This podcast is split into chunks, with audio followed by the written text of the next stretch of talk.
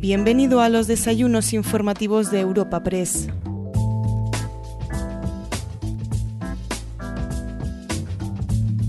Hoy, en los desayunos informativos de Europa Press, recibimos a Edmundo Val, candidato de Ciudadanos a las próximas elecciones autonómicas del 4 de mayo en la Comunidad de Madrid. Para trasladar las preguntas de algunos asistentes al evento, así como las de los propios periodistas de Europa Press, contamos con Cristina de la Rica, redactora jefa de la delegación en Madrid de nuestra agencia. Además, inaugurando el encuentro y presentando a nuestro invitado de hoy, podemos escuchar a Inés Arrimadas, presidenta de Ciudadanos, quien arranca el desayuno informativo de esta ocasión. Buenos días a todos. Muchas gracias a Europa Press por darnos la oportunidad de explicar el proyecto de Ciudadanos de cara a las próximas elecciones a la Comunidad de Madrid. Tengo el honor de presentar a nuestro compañero, nuestro amigo y nuestro candidato para presidir la Comunidad de Madrid, Edmundo Val. Podría decir muchas cosas de él, pero ayer pensando, digo, voy a elegir tres de los valores que yo creo que son más importantes para poder presidir la Comunidad de Madrid. Uno es la solvencia, el segundo es la valentía y la tercera cualidad es la capacidad de consenso.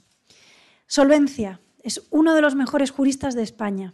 Es un reconocido abogado del Estado con 30 años de servicio público que creo que todo el mundo puede recordar eh, casos importantísimos en los que ha estado defendiendo los intereses de todos los españoles. Pero además tiene una buena experiencia política, una experiencia política intensa en los que ha liderado negociaciones importantes como la de los presupuestos generales del Estado, como la de los estados de alarma, como la de reales decretos, importantes normas, leyes fundamentales para nuestro país en plena pandemia. Es un trabajador riguroso e incansable. Ayer creo que escuchábamos a alguno decir que, era de ser cretino el estar bien por tener mucho trabajo. Bueno, pues aquí tenemos a un trabajador incansable, aquellas personas a las que les gusta trabajar. Y además, yo creo que hay dos tipos de personas que estamos en la política. Unos son los que se metieron en política pensando o creyendo que les podía ayudar o les podía mejorar la vida y los que nos metimos sabiendo que nos iba a complicar la vida. Pues bien, Edmundo Val es del segundo grupo, de los que cuando se metió en política sabía que hacía lo correcto, pero lo difícil. El segundo de los, de los valores que quiero destacar es la valentía.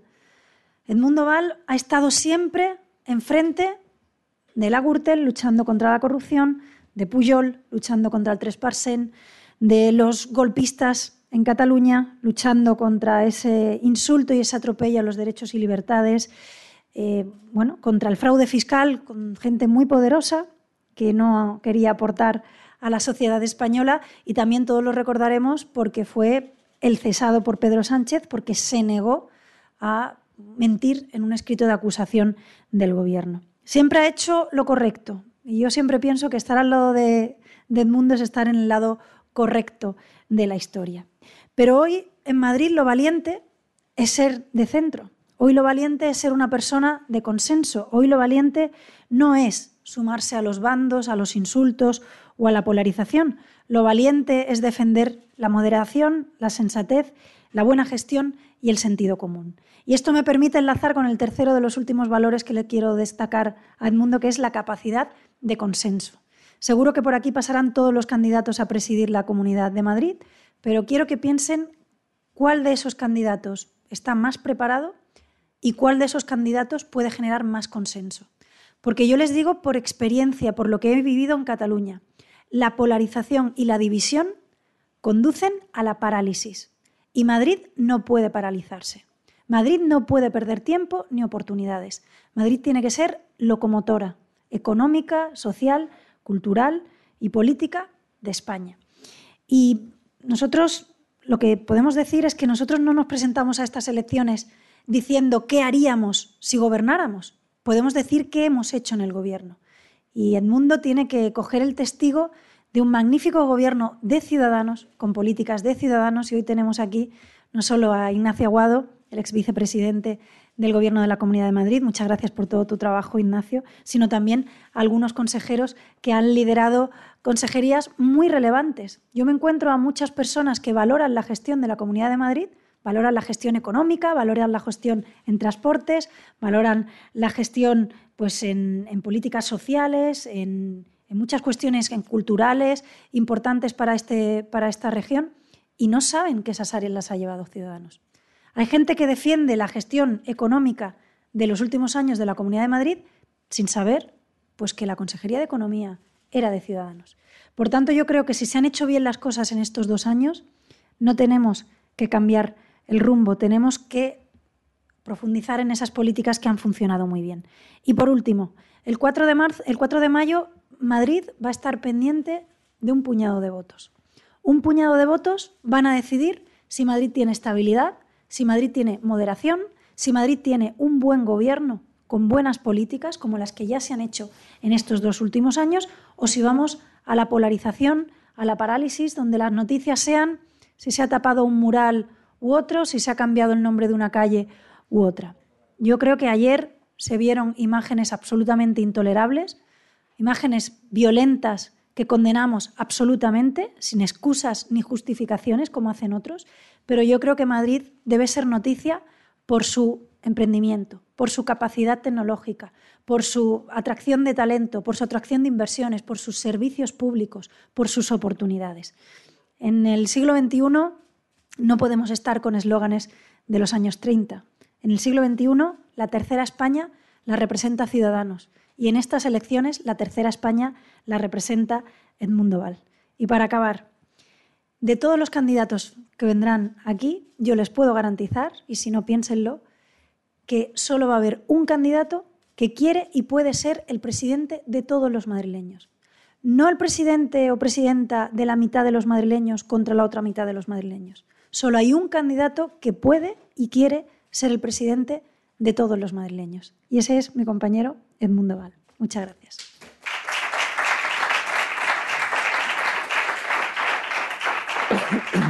Buenos días a todos y muchísimas gracias, de verdad, por, este, por esta invitación que me da la oportunidad de poder eh, contarles en este lugar privilegiado, en este, en este atril, cuál es el proyecto que Ciudadanos tiene para la Comunidad de Madrid, cuál es mi proyecto para la Comunidad de Madrid.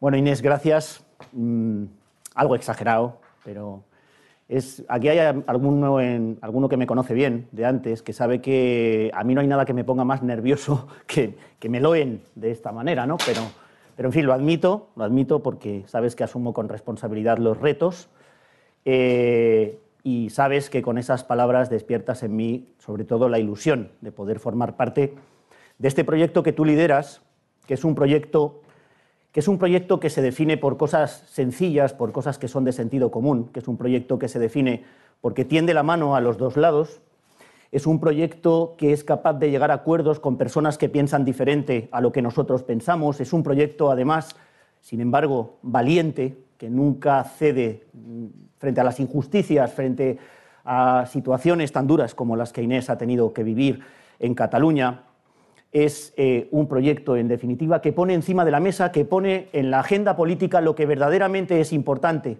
lo que importa a los ciudadanos. Este es un proyecto que deja de lado el interés personal del partido, el interés colectivo, el interés puramente electoral para poner encima de la mesa aquello que de verdad importa a los ciudadanos, que trata de resolver los problemas de los ciudadanos. Y por eso, en esta etapa de mi vida cuando me preguntan por qué yo doy este paso, me preguntan por qué me he complicado la vida, pudiendo llevar una vida más cómoda, siempre digo lo mismo, estoy en un partido de gente que se complica la vida, estoy con los que tengo que estar, con gente como yo, con gente que dio esos pasos valientes en Cataluña, con esas, eh, con esas imágenes que todos tenemos grabados, grabadas en la cabeza de mis compañeros en Cataluña, enfrentándose al nacionalismo, a la ruptura del país, al entendimiento de Cataluña como dos Cataluñas enfrentadas, en un proyecto, en definitiva, de personas que creen que quien piensa diferente no es enemigo, no es enemigo, y te puede aportar cosas que son beneficiosas para todos, y tú,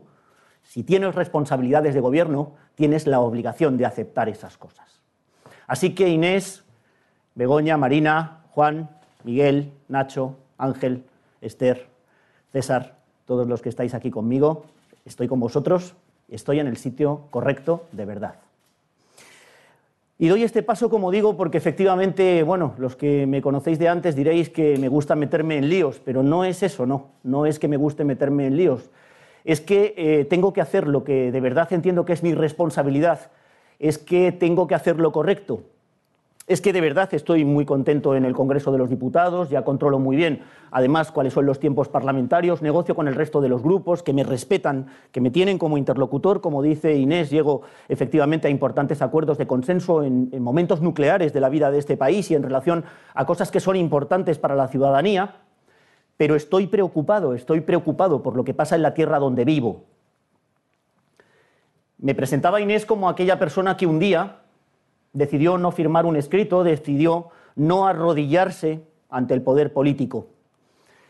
Probablemente no tengan ustedes en la cabeza lo que significa para un funcionario que está sujeto al deber de jerarquía hacer lo que yo hice, hacer lo que hizo mi compañero Diego Pérez de los Cobos en un momento determinado, igual que yo.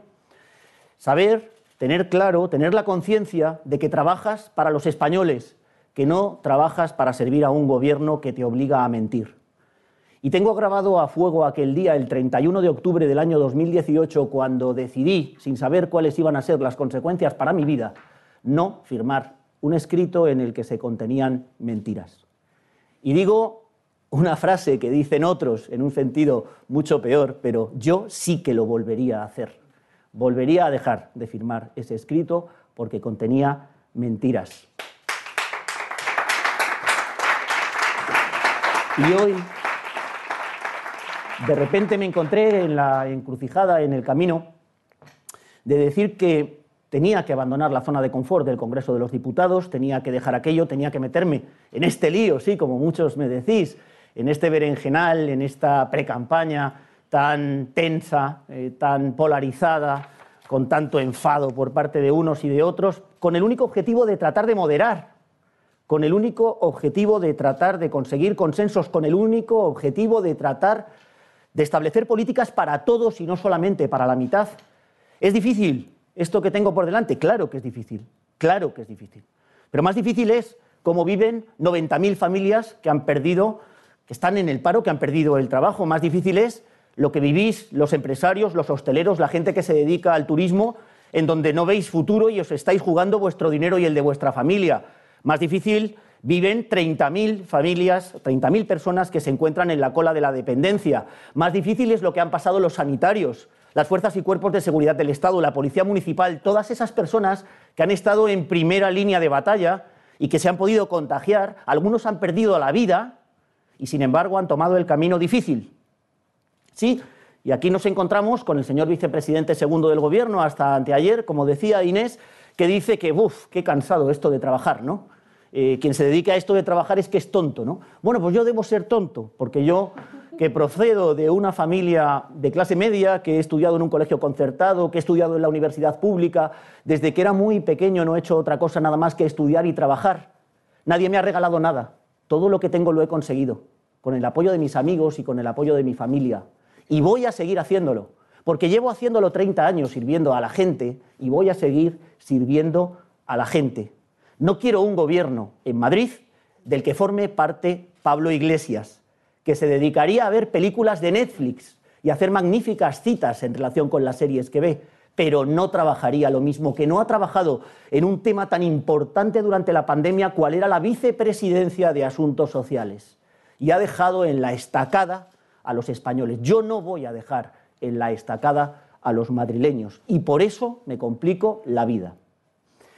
Me complico la vida porque no quiero que el futuro de casi 7 millones de madrileños esté en manos de Pablo Iglesias o esté en manos de Vox, porque estoy preocupado por Madrid, por el Madrid que siento en el corazón, por nuestro Madrid, ese Madrid que es de todos los que estamos aquí. Y si hay que definir Madrid, este Madrid en el que he vivido toda la vida, yo lo definiría como el Madrid de la tolerancia y del emprendimiento. De la tolerancia, sí, porque cuando nos vamos con nuestros amigos a un bar, a un fin de semana, a tomar una cerveza en el aperitivo, discutimos sobre si hay que votar a uno o al otro, si eres de derechas o de izquierdas, no discutimos de eso, no hablamos de eso.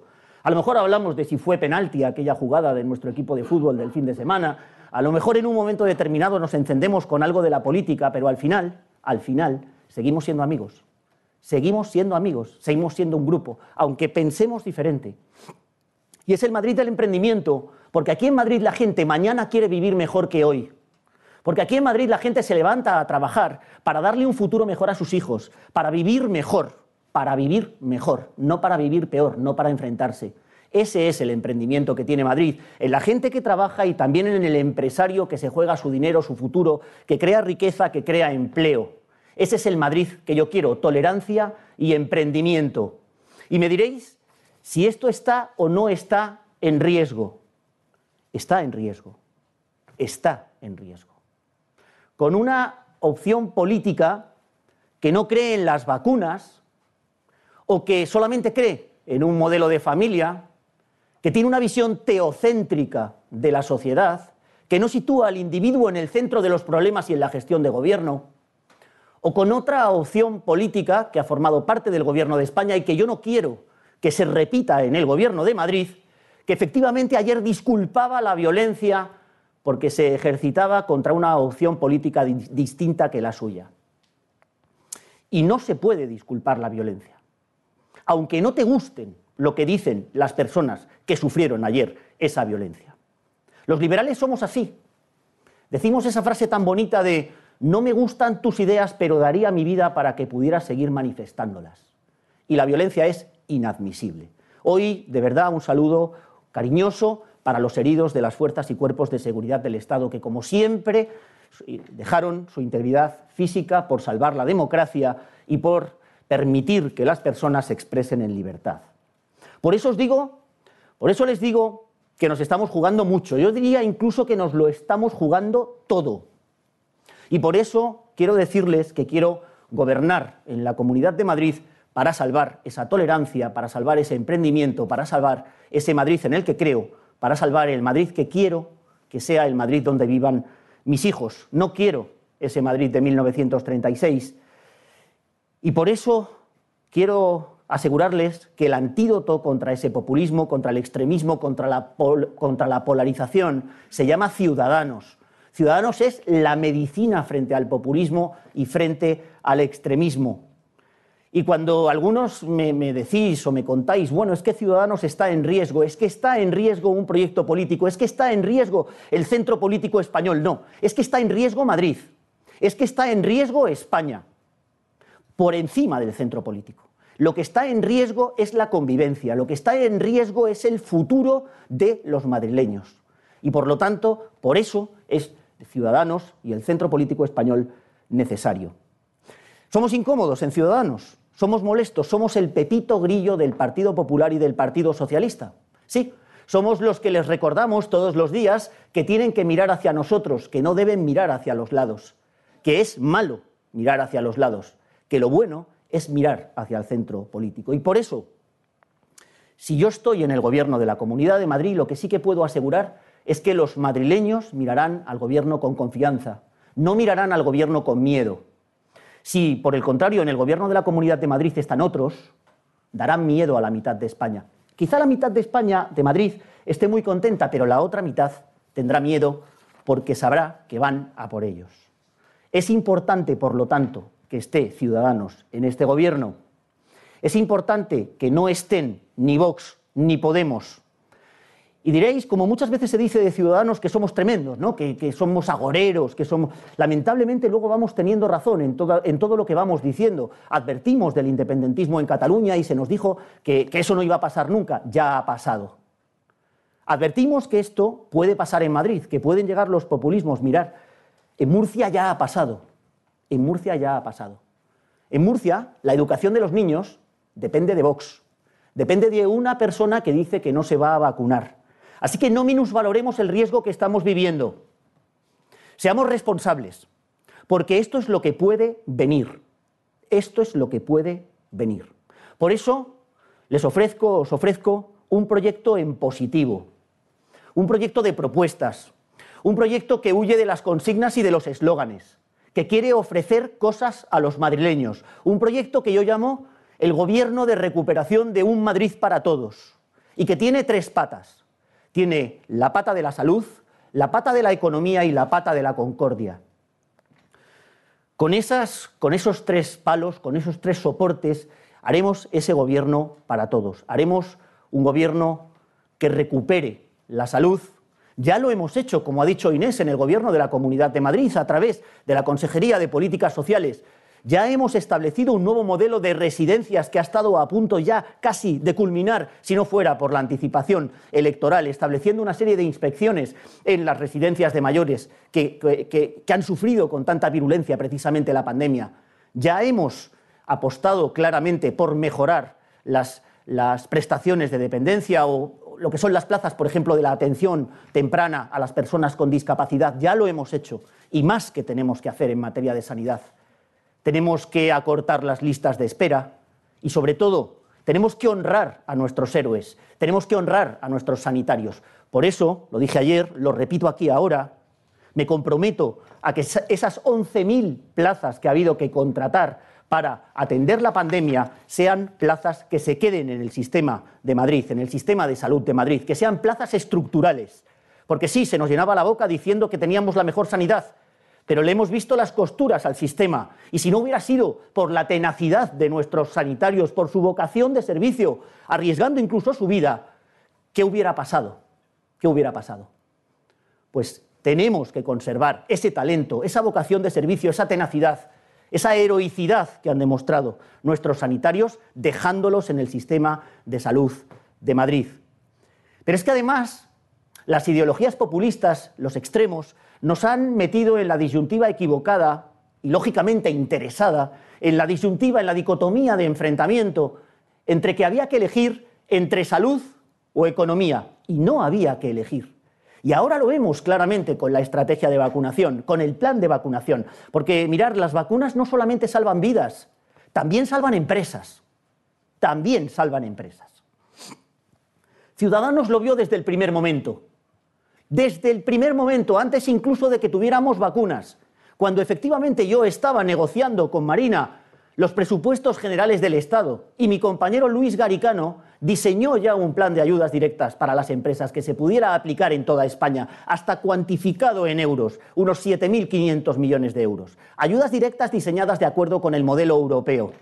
No quisieron, no quiso el Partido Socialista, no quiso Unidas Podemos y ahora dice que tiene un plan de 11.000 millones que ya veremos cuando llegan a los bolsillos de los empresarios porque al parecer no hay más que problemas para que al final esas ayudas lleguen de verdad a los bolsillos de los empresarios, que es donde deben estar. Ayudas directas sin devolución, a fondo perdido, respecto a empresas viables que se comprometan a mantener el empleo, a mantener la riqueza de este país, a apostar por el progreso económico. Esas ayudas directas que nosotros planteamos y para las que le tendimos la mano al Partido Socialista para poder negociar con nosotros la ley de presupuestos generales del Estado, cosa que no hizo el Partido Popular, que lo único que dijo es no, no y no, aunque sea bueno lo que tenga la ley de presupuestos. Nosotros dijimos, a lo bueno sí.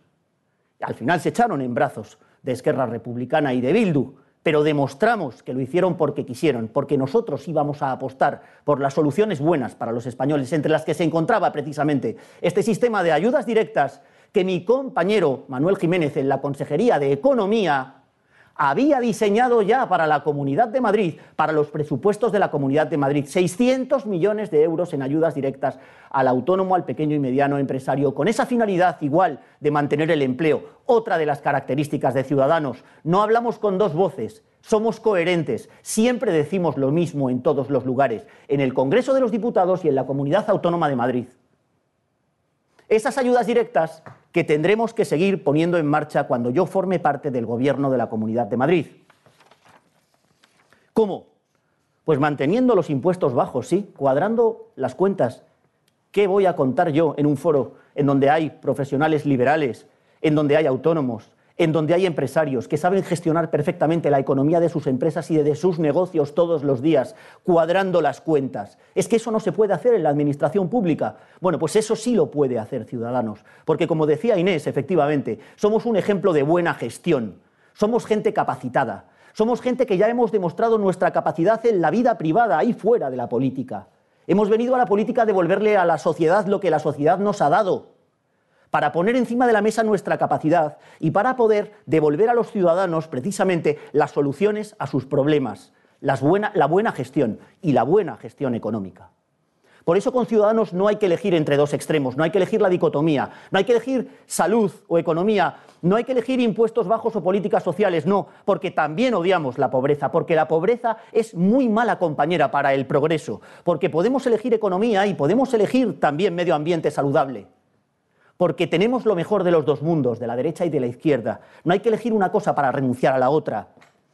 Por eso desde aquí quiero hoy decir, y veo ahí a mi compañero Ángel Garrido, que hoy pongo en valor ese proyecto, ese proyecto suyo que anunció Nacho Aguado, que se llama el Abono Transporte 3030. Es decir, que los jóvenes de entre 26 a 30 años paguen una tarifa plana de 30 euros por el abono transporte de la Comunidad de Madrid. 470.000 familias beneficiadas con esta medida. Obra de ciudadanos. Yo la pondré en marcha, Ángel, cuando forme parte del Gobierno de la Comunidad de Madrid así como también mantener abierto el metro 24 horas los fines de semana. ¿Qué hubiera sido de, este, de esta ciudad, de Madrid, con Filomena? Si Ángel Garrido no hubiera mantenido abierto ocho días seguidos 24 horas el metro, ¿qué hubiera sido? Pues así entendemos nosotros en Ciudadanos lo que es el servicio público. Ampliamos el servicio público, ampliamos las prestaciones para los ciudadanos. ¿Sabéis lo que hizo el Partido Popular con el Metro de Madrid cuando gobernaba solo? Un ERE. ¿Sabéis lo que ha hecho Ángel Garrido? Contratar más personal. Porque hay que prestar ese servicio a la comunidad. Por lo tanto, gobierno de recuperación de la salud y de la economía. Hoja de ruta de dos años en este gobierno. Y compromiso con la palabra dada a los madrileños hace dos años y con mi palabra aquí y ahora. Pero este proyecto no serviría de nada si no fuera un proyecto de concordia. ¿Sabéis qué significa esta palabra en latín? es una palabra de raíz latina, con y cordia. Significa que tenemos juntos el corazón, que tenemos en conjunto un corazón. Qué casualidad, ¿verdad?, que nuestro emblema, el de ciudadano, sea ese corazón en el que se agrupan tres banderas. Efectivamente, eso somos nosotros, un corazón. Me habréis visto algunos, aquí me veis de traje, pero algunos me habréis visto en esa faceta mía de rockero, tocando la batería en Barcelona. Me gusta mucho la música y mi querido Javier García Toni, el compositor de esa canción que cantamos en, en Barcelona, que se llama La suerte de ser libres, define muy bien, muy, muy bien lo que es Ciudadanos solamente en una frase que cantamos en esa canción. Y es la frase que dice, aquí cabemos todos. Eso es Ciudadanos. Aquí cabemos todos. La suerte de ser libres. Eso es el proyecto que lidera Inés Arrimadas y en el que me siento tan honrado de participar. Por eso, efectivamente, seré, seré, me presento como presidente de todos los madrileños, aunque no me voten, aunque no piensen como yo y vengan de donde vengan, porque quiero que Madrid se sienta representada por su gobierno, porque quiero que los madrileños miren a su gobierno con confianza, porque quiero que vean los madrileños que Madrid es su casa, porque quiero volver a rellenar con tierra las trincheras que otros han cavado, porque quiero hacer que el terreno otra vez sea plano, sea un sitio donde podamos volver a abrazarnos los madrileños.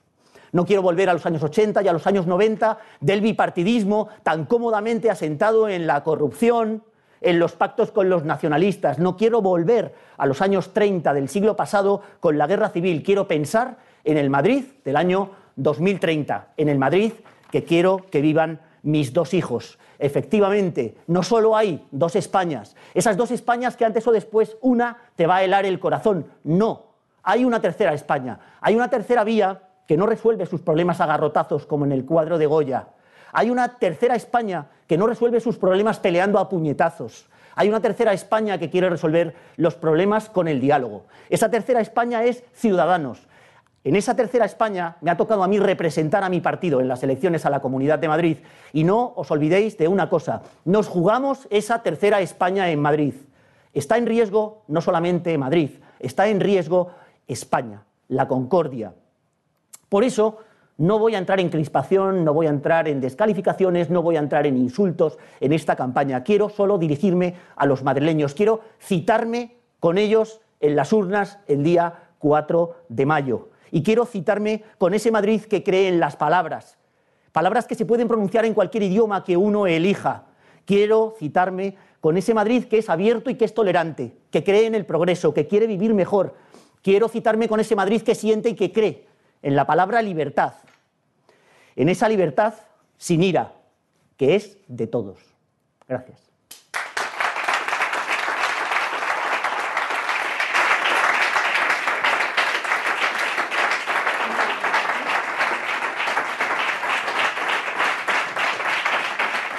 Muchas gracias, señor Val. Puede quitarse la, Ah, la estamos mascarilla. sin mascarilla Sí, aquí ya. Tenemos las distancias de seguridad. Vale, vale. Eh, vamos a empezar con la ronda de preguntas. Muy bien. Eh, eh, primero empezar por un tema de actualidad que ha hecho alusión además en su discurso, donde se ha reivindicado usted como liberal. Sí, eh, ¿Qué opinión eh, le merece eh, lo ocurrido ayer en Vallecas? Y los compañeros de Radio Nacional nos preguntan si considera que fue acertada la, la organización del evento y si ha podido hablar con Abascal y Monasterio sobre ello. Mire, yo, como he dicho antes, condeno enérgicamente este, este tipo de, atentados a la libertad, este tipo de agresiones injustificadas a lo que es el ejercicio de la libertad de participación política, de hacer un mitin donde uno quiera, independientemente de que a cada uno de nosotros nos pueda parecer mejor o peor el lugar elegido. Eh, Begoña, que estaba por aquí, se ha tenido que ir, Begoña Villacís y yo, ayer estuvimos en Vallecas también. Eh, no hubo altercados, estábamos reclamando eh, precisamente eh, lo que he dicho antes desde el atril, una mejor sanidad, una consolidación de esos 11.000 eh, puestos de trabajo, de esas 11.000 plazas en el Sistema Nacional de la Salud. Pero a mí lo que, aparte de condenarlo, por supuesto, enérgicamente y sin ningún tipo de matices, a pesar de que evidentemente no tengo ninguna proximidad ideológica con las cosas que allí se dijeran por parte de Vox, pero creo efectivamente en la libertad, creo que eh, tenemos que bajar el pistón todos con responsabilidad, yo ya lo he hecho, tenemos que bajar el pistón de los insultos. Tenemos que dejarnos ya de eslóganes, tenemos que dejar de enfrentarnos. Tenemos eslóganes como comunismo o libertad, o socialismo o libertad, o yo me he presentado porque soy un luchador antifascista, o el no pasarán, o a las barricadas. Este tipo de eslóganes que vemos en las películas españolas que se refieren a la guerra civil no hacen nada bueno porque alimentan precisamente esa violencia, alimentan este odio, y esto no puede ser.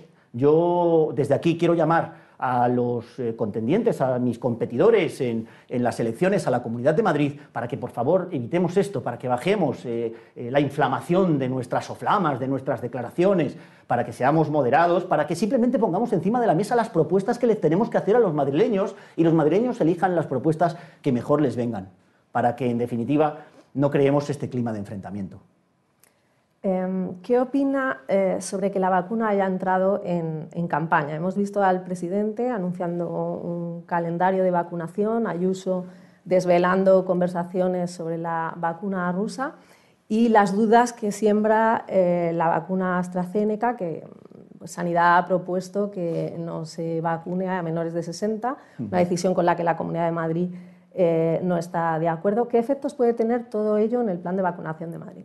Pues mire, me parece que eh, es algo, es un asunto, es un tema demasiado serio como para que entre dentro del juego político y se utilice como un arma arrojadiza de unos contra otros. Dice usted que efectivamente, según dicen, Ayuso ha estado negociando la vacuna de Sputnik, eh, pero es que ayer también nos enteramos que el señor eh, Chimo Puig también, al parecer, estaba negociando la vacuna de Janssen.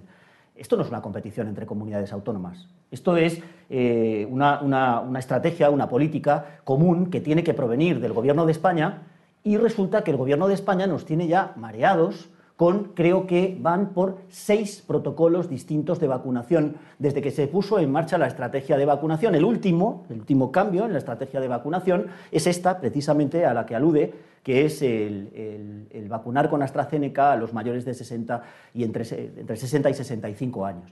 Es que esto no puede ser. Ayer mismo, por ejemplo, nos comentaban también el problema que tienen los vigilantes de seguridad, que no son tenidos como personal de riesgo, a pesar de que eh, en los estados de alarma son tenidos como personal esencial. Y epidemiológicamente se encuentran en la misma situación que las fuerzas y cuerpos de seguridad del Estado.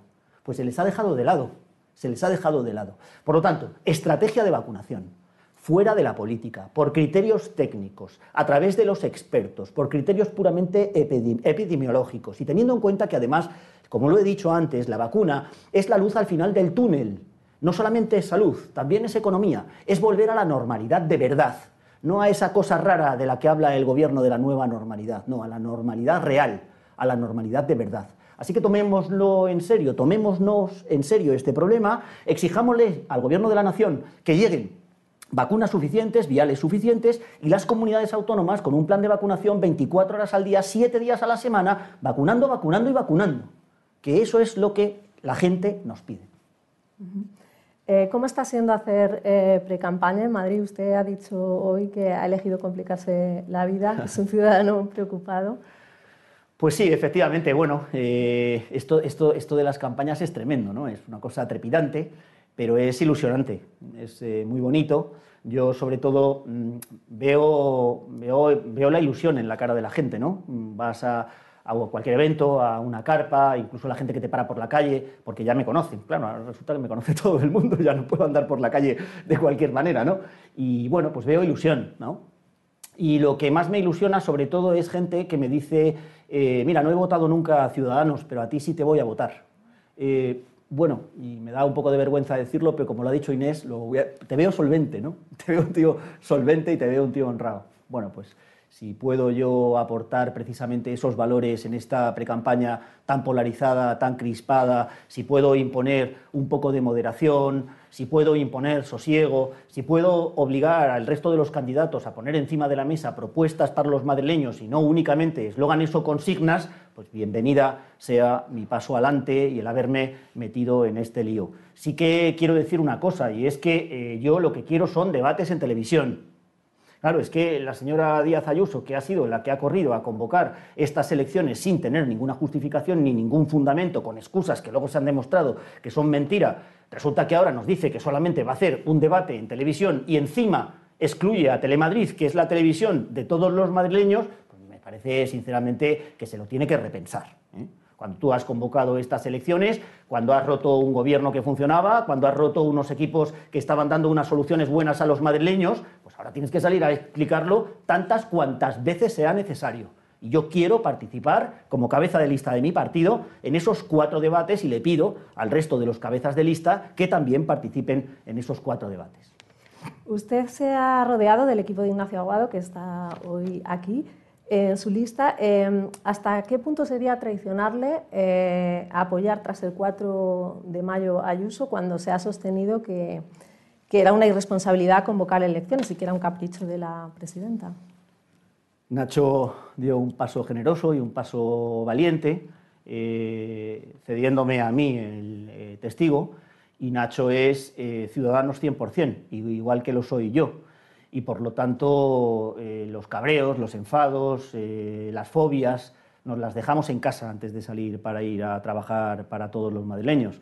No hay traición, no hay más que pensar con la cabeza, que pensar también con el corazón, que poner el corazón en lo que haces y ofrecer el mejor proyecto político posible para los madrileños que al final son los que te pagan el sueldo. No se trata de aquí realizar tus venganzas personales o de ir de la mano con la persona que mejor te cae o de venir aquí a la política a hacer amigos. Yo ya tengo amigos eh, fuera de la política. Aquí de lo que se trata es de servir a la gente. Aquí de lo que se trata es de ser útil. Y si para ser útil hay que poner encima de la mesa una serie de políticas o una serie de proyectos, alguna de las cuales acabo yo de, decir aquí, eh, con un gobierno o con otro hay que hacerlo, hay que hacerlo, porque es tu obligación, ¿eh? hay que hacerlo. En este momento nos encontramos con un gobierno que ha durado casi dos años, que ha funcionado muy bien, en donde Ciudadanos ha tenido seis consejerías, cinco consejerías más la vicepresidencia, y en donde hemos conseguido cosas impensables para un gobierno en solitario del Partido Popular. ¿Se ha preocupado el Partido Popular alguna vez de la transparencia? Pues mire, Nacho Aguado ha hecho la ley de transparencia más moderna de toda España, con un registro de lobbies. Se ha preocupado del apoyo a la industria deportiva de verdad. Eh, nos hemos preocupado, como he dicho, de las residencias, nos hemos preocupado de la conciliación de la vida laboral y familiar con ayudas por nacimiento o adopción de hijos, o por cuidado de hijos o de mayores, o por guarderías.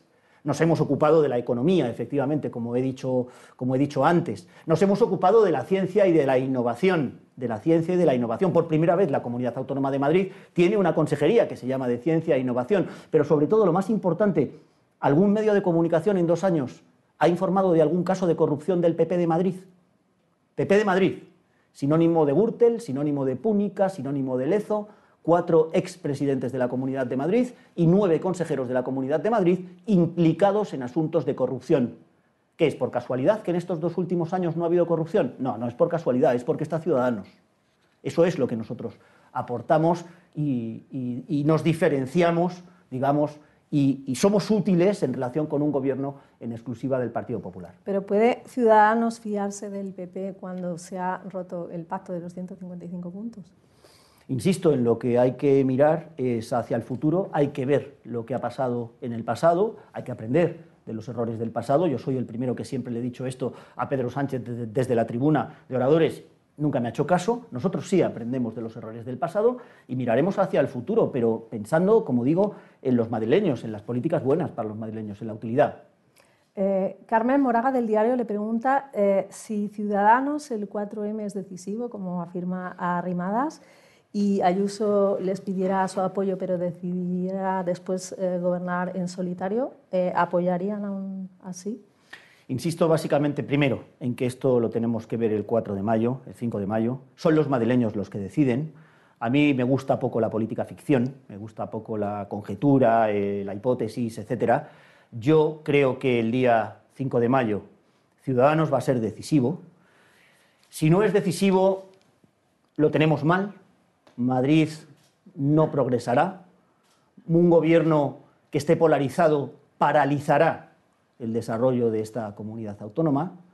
Eh, habrá una mitad de la población probablemente o inicialmente satisfecha y otra población muy disgustada. Y en esta tierra en la que vivimos, pues yo no concibo eso, no, no, no, no, no lo concibo. Por lo tanto, el día 5 de mayo, lo que yo le pido a los madrileños es que Ciudadanos sea decisivo. ¿Cuál será después la fórmula del gobierno? ¿Cuál será? No me importa, ahora estamos hablando de la Asamblea de Madrid. Eso no me importa, lo que me importa es que pongamos encima de la mesa políticas útiles. Vivimos momentos muy difíciles en, España y en Madrid y sobre todo no, no, no, por eso no he querido referirme tan solo a los problemas derivados de la pandemia en relación con la salud y la economía, también me he querido referir a ese problema de clima social, a ese problema de guerra civilismo, de ira, que, cada vez más, que, durante los dos años que llevo en el Congreso de los Diputados he visto constantemente en la tribuna de oradores eh, siempre señalando el uno con el dedo al otro y llamándole malo y llamándole enemigo. Y eso es lo que yo no quiero eh, para la Comunidad de Madrid. Y eso es lo que yo quiero que el día 5 de mayo, en la fórmula que sea, en la fórmula que los números permitan, que la aritmética de la Asamblea de Madrid permita, haga que la moderación, el pragmatismo, el sentido común de ciudadanos se imponga para las políticas de la Comunidad de Madrid. Fernando Jauregui, colaborador de OTR, le pregunta si Ciudadanos está en condiciones de reafirmar el apoyo a Ayuso si Vox entra en el gobierno. Vox no puede entrar en el gobierno, se lo digo claramente, pero porque se lo he dicho antes, mire, eh, es que no es... ¿qué, ha pasado en Murcia? ¿Qué ha pasado en Murcia? Pues en Murcia lo que ha pasado es que en cuanto Ciudadanos se ha ido del gobierno, le han echado del gobierno, ha entrado Vox.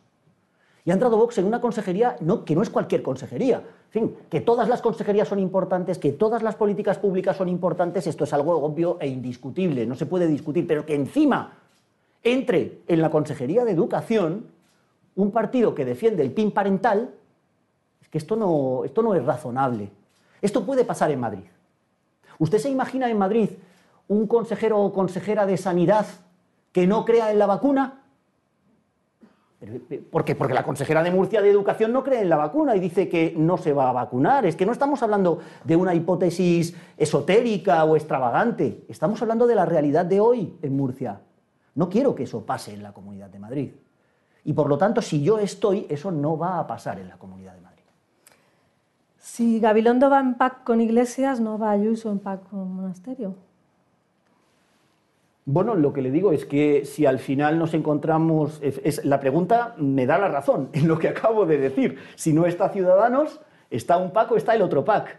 Y por lo tanto lo que nos vamos a encontrar va a ser que en la política que afecta al día a día, a la vida diaria de la Comunidad de Madrid, nos vamos a encontrar con ideas radicales, con ideas extremistas, como la que acabo de citar del PIN parental. Pero mire, se las voy a citar del otro lado también, ¿eh? para que nadie me diga que me olvido de la otra parte. Es que el PSOE y Unidas Podemos han aprobado la ley CELA en el Congreso de los Diputados. Han aprobado la ley CELA que trata de acabar con la libertad de los padres de elección de centro, que trata de acabar con la educación especial y que trata de acabar con la educación concertada. Es que se da usted cuenta como, por ejemplo, en esta materia de educación, los dos polos niegan la libertad. Los dos polos niegan la libertad. Unos niegan la libertad, el derecho de los hijos a ser educados en una serie de valores y de conceptos propios de la democracia y otros tratan de negar la libertad de los padres a elegir la educación que quieren para sus hijos. Es que es el ejemplo perfecto para darse cuenta lo necesario que es Ciudadanos, lo necesario que es el centro político en políticas públicas tan relevantes como las que llevan a cabo las comunidades autónomas en materia de sanidad y de educación, pero en materia de dependencia, en materia de regeneración democrática, en materia de vivienda, en materia de apoyo a los jóvenes, en materia de igualdad a la mujer, en materia de protección de los discapacitados, en materia de eh, tratamiento de políticas igualitarias de personas LGTBI. ¿El Partido Popular solo iba a hacer esto? ¿Lo va a hacer con Vox? ¿Qué va a hacer Vox en relación, por ejemplo, con esta, eh, con esta propuesta que ya ha lanzado la Consejería de Políticas Sociales de la Comunidad de Madrid de crear un consejo asesor de la Administración Pública en materia LGTBI? ¿Qué va a pasar si Vox está en el gobierno con este tema tan relevante? ¿Se va a volver a celebrar cuando termine la pandemia el Día del Orgullo? ese día en el que reclamamos la igualdad y la libertad dentro de la diversidad? No, claro. Eh, vamos a hablar de medidas económicas que ha hecho alusión en su eh, discurso. Miguel eh, Garrido, presidente de CEIM, le pregunta, usted ha dicho en su intervención que su plan de ayudas a empresas sería para aquellas que fueran viables y se comprometieran a mantener los empleos. ¿No cree que aquellas empresas que necesitan reestructurar eh, sus plantillas para ser viables deben poder acceder a esos fondos? Bueno, es que hemos establecido diversas líneas de ayudas ya. Yo me estoy refiriendo a una sola medida. Es que, mire, eh, y esto ya no, es una cosa de futuro, una cosa que se ha quedado en el cajón, es que nosotros ya hemos establecido una línea de ayudas dentro de la Consejería de Economía en la Comunidad de Madrid, que lamentablemente ha tenido muy poca ejecución, porque claro, cuando en marzo te convocan las elecciones se queda todo pendiente, pero nosotros hemos dedicado 300 millones de euros a través de la Consejería de Economía de Manuel Jiménez precisamente para las ayudas a las empresas. Hemos establecido ayudas directas de hasta 3.200 euros para autónomos y pequeños empresarios a través del Plan Impulsa hemos establecido rebaja de cotizaciones de autónomos a través del Plan Continúa, hemos establecido créditos blandos y líneas de créditos a través de Aval Madrid, hemos establecido el sello de garantía de Madrid en la protección anti-COVID de todos los eh, establecimientos, hemos establecido el apoyo expreso a la hostelería a través de dos líneas que se llaman Línea Express, que trata de poder pagar facturas de proveedores hasta 50.000 euros, hemos establecido la línea Vitamina en relación a, infraestructura, inversiones y reestructuraciones de empresas en materia de hostelería, claro, efectivamente efectivamente, así es, así es, siempre y cuando tengan futuro, siempre y cuando tengan viabilidad, siempre y cuando eh, establezcan eh, que en el futuro cercano o a medio plazo se pueda de nuevo salir del agujero y volver a crear empleo, efectivamente, es que una cosa no, no obsta a la otra. Esta campaña para Ciudadanos estaba marcada, entre otros, por eh, los fichajes del PP, como Tony Cantó, y usted ha reivindicado hoy aquí la gestión de los consejeros de Ciudadanos. Eh, ¿Qué opina que Ayuso diga tan abiertamente que no le importaría integrar a Marta Rivero, Rivera en un futuro gobierno si ganase? No sé si bueno, Marta Rivera ha hecho una gestión de la cultura. A Marta Rivera siempre se la, como es de profesión escritora, pues se la anuda siempre con la cultura, pero no nos olvidemos de la otra pata de su consejería que es muy importante, que es el turismo. Cultura y turismo, con un plan de ayudas también al turismo muy relevante de 6,5 millones de euros, con compras de libros de 2,2 millones de euros, con el mantenimiento de la cultura abierta y con un ejemplo de gestión cultural que ha sido ejemplo en toda Europa. Verá, lo que la señora Ayuso ha dicho, y da pena un poco escuchar el verbo, ¿eh? es que quiere recuperar, no integrar, no, quiere recuperar a Marta Rivera recuperar, no tendría que recuperar a nadie si no hubiera salido corriendo a disolver la Asamblea de Madrid, eh, poniendo como una excusa simplemente con un interés puramente electoral que se demuestra en el hecho de que inmediatamente sale corriendo diciendo que va a conseguir la mayoría absoluta. No tendría que recuperar a nadie. ¿Y qué pone de manifiesto esto que dice la señora Ayuso? Pues mire, lo que le pone de manifiesto la señora Ayuso con esta, con esta, con esta aseveración es que necesita ciudadanos para gobernar que necesita la política de Ciudadanos para gobernar. Porque efectivamente en Ciudadanos somos gente capaz, somos gente, como he dicho, que ya ha demostrado todo en la vida fuera de la política y que sabemos gestionar muy bien lo público, que tenemos vocación de lo público. Efectivamente, le hacemos falta a Madrid, no a la señora Ayuso. Ciudadanos le hace falta a Madrid. ¿Y usted ha hablado con Marta Rivera de esta cuestión? No, no he hablado con ella, pero en fin, es que en esto de la precampaña va uno corriendo. no, no, no, recibe mensajes de todo tipo y hay veces que es que no me da tiempo ni atender el teléfono. Juan Casillas de ABC eh, le traslada esta pregunta. Hoy Francisco Álvarez, uno de los expulsados de Ciudadanos en la región de Murcia, dejará el gobierno autonómico para ser el portavoz de Ciudadanos en la Asamblea Regional. ¿Cómo interpreta este movimiento? Mire, eh, digan lo que diga cualquiera, eh, cualquiera de las partes interesadas y básicamente el Partido Popular, estamos hablando de un tránsfuga. Esto, el pacto antitransfugismo lo deja eh, meridianamente claro. Uno se presenta por unas listas. El pacto antitransfugismo, por cierto, lo revitalizó precisamente mi compañero José María Espejo. Es decir, esto es obra de ciudadanos. La definición que se puede leer en ese pacto político sobre lo que es un transfuga no deja lugar a dudas, en definitiva. Esta es simplemente una maniobra propia de los tránsfugas, que no es la primera vez que sucede en España, por cierto, también ha sucedido, si recuerda, con el grupo de Podemos en la Junta de Andalucía, en donde eh, Teresa pues, ha tratado de quedarse con el grupo parlamentario dentro de la Junta eh, de Andalucía y todas las demás fuerzas políticas nos hemos conjurado para que no sea así, porque los grupos políticos dependen de los partidos políticos, porque en España el sistema no es el sistema anglosajón de lista abierta, que a lo mejor sería deseable, es el sistema de lista cerrada y es el sistema de democracia de partidos. Y por lo tanto, eh, creo que todos los partidos políticos nos hemos comprometido en ese papel que no debe quedar como un papel mojado, como un papel eh, con palabras eh, huecas, a no favorecer este tipo de maniobras de personas que se presentaron a las elecciones por una lista con unas siglas. Y a nivel interno, desde el Comité Permanente, eh, ¿qué puede hacer Ciudadanos para reforzar la unión y evitar más fugas? Pues mire, la Ejecutiva Permanente que, que Inés ha ampliado además y que, y que trabajamos, la verdad, que en un, con toda, con toda dedicación. Mm, yo lo que veo básicamente es que eh, después de los acontecimientos que ha vivido el partido durante estas últimas semanas o este último mes, pues lo que hay es eh, una unión, una comunión, me atrevería a decir, en una serie de principios, de valores de centro, en donde eh, creo, creo, es mi opinión, que estamos dando una imagen a los ciudadanos, a los simpatizantes, a esos madrileños y a esos españoles que creen de verdad en el centro político, que saben lo que es el centro político, de muy clara definición de cuál es el camino por el que vamos. Inés se presentó hace un poco más de un año a las elecciones a la presidencia de este partido. Yo eh, me impliqué también en su campaña, como otros cuantos compañeros que están aquí, y resultó elegida eh, con un apoyo cercano al 90% de los afiliados, con un proyecto político muy claro, muy claro. No había ninguna duda de lo que Inés Arrimadas quería que fuera el centro político español. Y por lo tanto, yo creo que cualquiera que crea en esta opción, en, este, en el centro, en esta tercera España, tiene claro que su partido es ciudadano. Miren, ni, ni, Casado ni Sánchez eh, obtuvieron ese apoyo tan abrumador en sus formaciones políticas para ser líderes de un proyecto político. Eso supone que, en definitiva, somos muchas las personas que estamos alrededor de Inés eh, como líder en torno a este proyecto político claro que ella tiene y que muchos tenemos respecto a lo que es el centro, que es liberal y que es progresista a la vez y que sobre todo es limpio. Eh, señor Val, ¿por qué no deja su escaño en el Congreso? ¿Es porque teme no obtener representación en la Asamblea pues de Madrid? no, es porque tengo todavía muchas cosas que hacer en el Congreso. Ayer mismo por la tarde estaba, fíjese, eh, haciendo una cosa que me enorgullezco de haber hecho.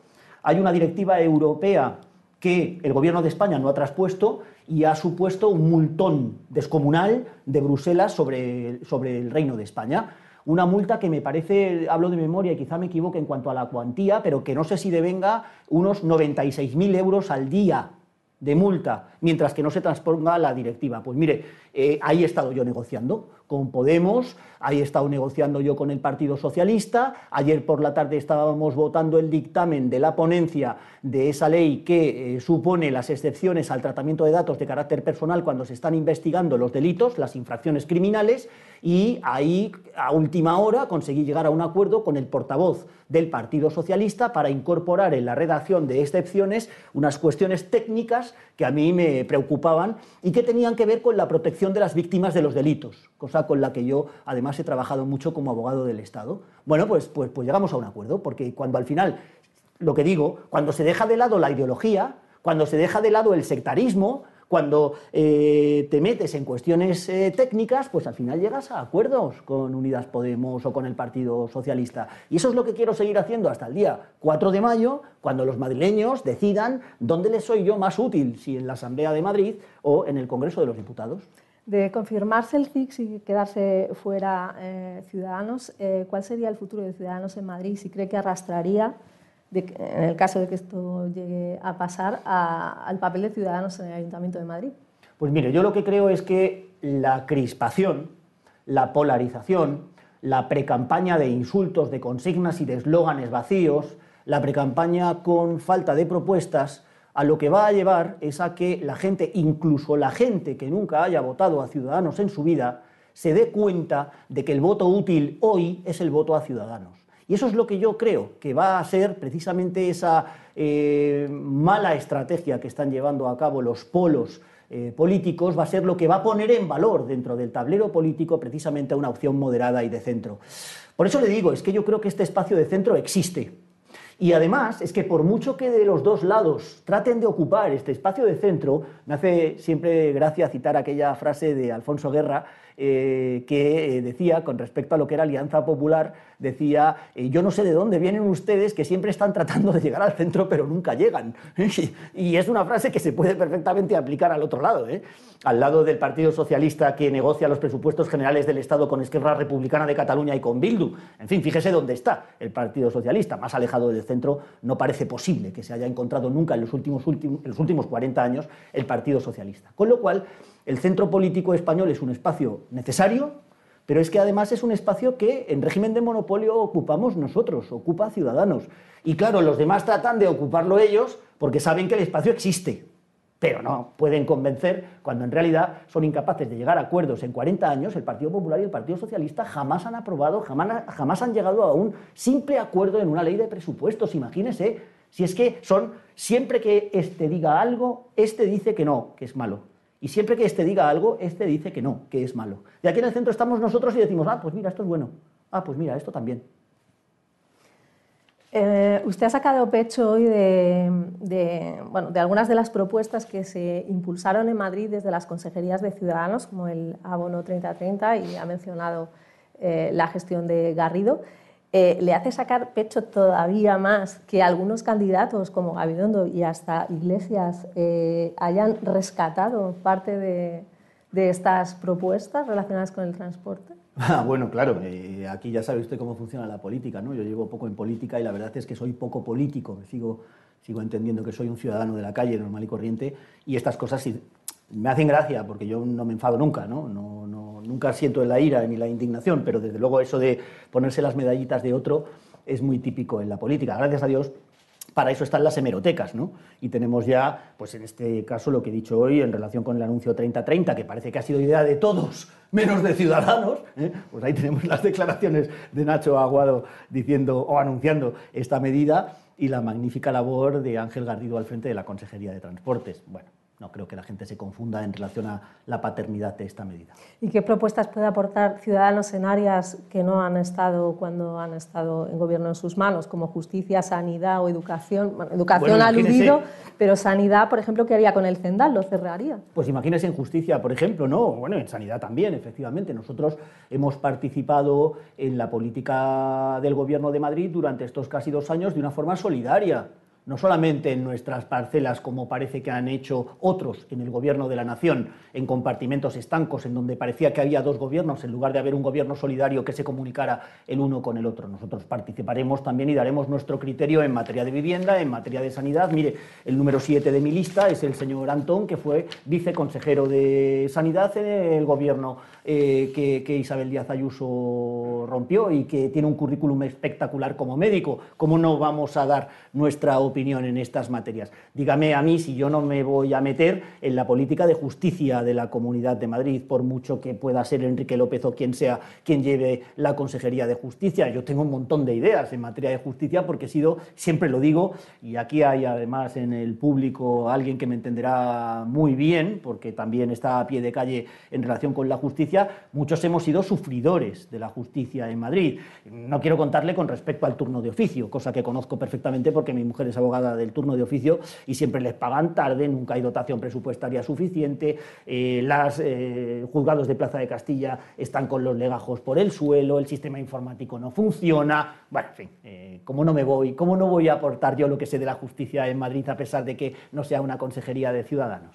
Y como jurista, precisamente, eh, eh, Ciudadanos eh, prefiere que tras el 9 de mayo deje de estar vigente el estado de alarma o se mantenga para poder seguir aplicando medidas como el toque de queda o la limitación de movimientos entre. A ver, esta mañana he escuchado unas sorprendentes declaraciones de la vicepresidenta primera del Gobierno, de Carmen Calvo. que me han dejado atónito, primero porque yo he hablado mucho con ella y, y la verdad es que hace nada decía exactamente lo contrario de lo que yo he oído esta mañana, y en segundo lugar, porque ella es experta en derecho constitucional, caray, eh, ella también es eh, jurista y decía que era posible el toque de quedas sin estado de alarma. No, no, no es posible. No es posible. Pero vamos, hombre, si precisamente el Partido Socialista para justificar el estado de alarma, el último estado de alarma y los anteriores estados de alarma, precisamente decía que no había otra alternativa que el estado de alarma. Con la legislación administrativa se pueden hacer muchas cosas se pueden hacer muchas cosas. Más se podrían hacer, o diría mejor, con más eficacia se podrían tomar medidas si el Partido Socialista hubiera hecho caso completamente a Ciudadanos en relación con las medidas que le propusimos de reforma legislativa cuando negociamos las prórrogas del estado de alarma de la primera ola. Nos hicieron caso en algo, algo importante, que es la declaración de actuaciones coordinadas por parte de la Comisión Interterritorial del Sistema Nacional de la Salud. Pero no debíamos habernos quedado ahí, había que haber sido más ambicioso. Yo le propuse a Carmen Calvo que era necesario también atribuir competencia a la Audiencia Nacional para que fuera la Audiencia Nacional en todo el territorio nacional quien ratificara judicialmente las medidas. ¿Se acuerda en la segunda ola, cuando nos encontrábamos en comunidades autónomas que los jueces ratificaban en unos casos las medidas y en otras no? Fue precisamente el caso de Madrid, el que motivó que, el eh, gobierno quisiera decretar el estado de alarma. Pues ese problema no se produciría con la solución que yo le doy.